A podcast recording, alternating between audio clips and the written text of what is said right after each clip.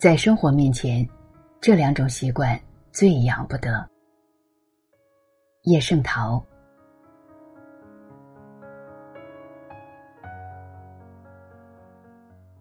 习惯不嫌其多，有两种习惯却养成不得。除掉那两种习惯，其他的习惯多多益善。哪两种习惯养成不得呢？举例来说，容易明白。坐要端正，站要挺直，每天要洗脸漱口，美事要有头有尾，这些都是一个人的起码习惯。有了这些习惯，身体与精神就能保持起码的健康。但是，这些习惯不是一会儿就会有的，也得逐渐养成。在没有养成的时候，多少要用一些强制功夫，自己随时警觉。坐硬是要端正，站硬是要挺直，每天硬是要洗脸漱口，美事硬是要有头有尾，直到习惯成自然，不带强制与警觉，也能行所无事的做去。这些。就是终身受用的习惯了。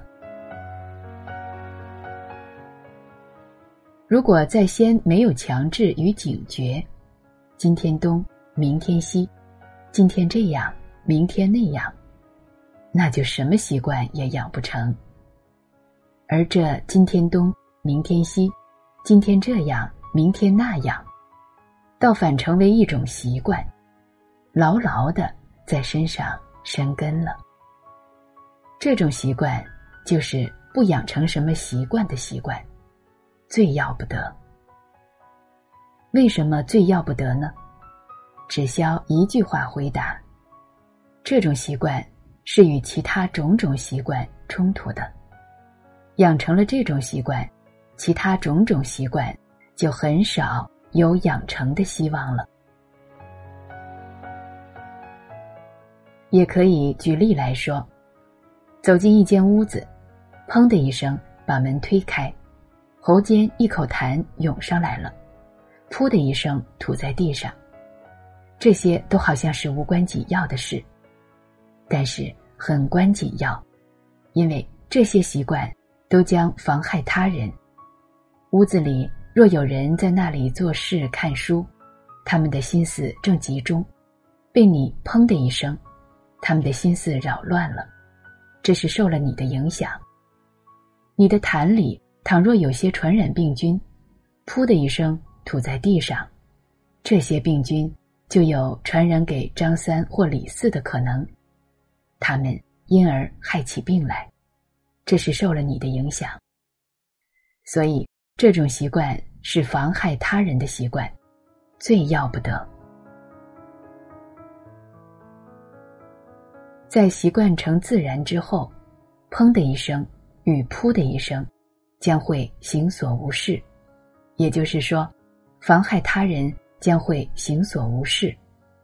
一个人如果明了自己与他人的密切关系，不愿意妨害他人，给他人不好的影响，就该随时强制，随时警觉，不要养成妨害他人的习惯。不问屋子里有没有人，你推门进去总是轻轻的。不问你的痰里有没有传染病菌，你总是把它吐在手绢或纸片上。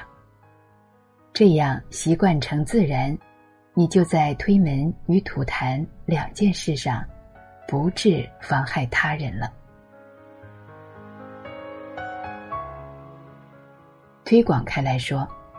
凡是为非作歹的人，他们为非作歹的原因固然有许多，也可以用一句话来包括：他们的病根在养成了妨害他人的习惯。